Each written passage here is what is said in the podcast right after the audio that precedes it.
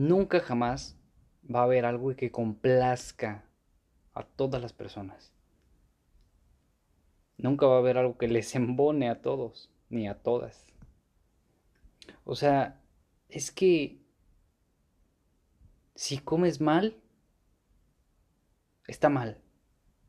Si comes bien, también. Entonces hace daño comer, hace daño no comer, hace daño ser vegano, ser vegetariano o no serlo. Hace daño no hacer ejercicio, pero también hace daño hacerlo. Hace daño no ser inclusivo o serlo. Hace daño deformar o no el lenguaje por apoyar causas. Pero ¿sabes qué hace realmente más daño? Tu juicio. Hace más daño tu juicio y tu opinión que no fue pedida. Eso hace más daño. Creer que debe ser o pensar de, cierta manera solo porque tú lo crees.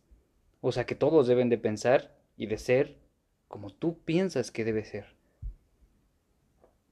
Y es que el peor daño de la humanidad es la empatía, la falta de empatía y respeto por causa del ego. Que, que eso no refleja más que falta de amor propio y de autoestima. Así que cada que creas que algo es de una o de otra manera, según lo que tú crees o piensas que debe de ser, mejor trágate tu juicio. Porque el daño más grande va a ser para ti.